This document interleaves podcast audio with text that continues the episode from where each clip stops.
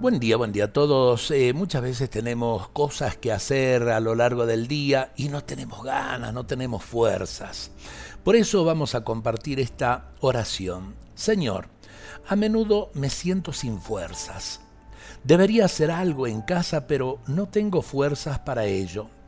Debería resolver los conflictos, sin embargo, rehúso hacerlo. No tengo fuerza para enfrentar los problemas. Dios bondadoso, tú nos has enviado tu Espíritu Santo. No es un espíritu de cobardía, sino un espíritu de coraje y de fortaleza. Envíame tu Espíritu Santo para que yo sienta en mí esa fuerza nueva, la fuerza que necesito para la vida. Lléname con tu Espíritu Santo, que Él inunde mi debilidad y la transforme en fuerza que cambie mi flaqueza y mi angustia en confianza. Eh, la debilidad muchas veces nos juega mal en la vida.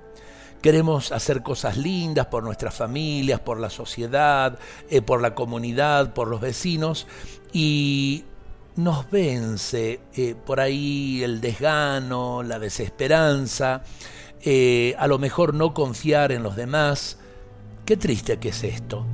Pidamos al Espíritu Santo esa valentía que Él nos da para que realmente podamos construir con nuestros hermanos un mundo mejor.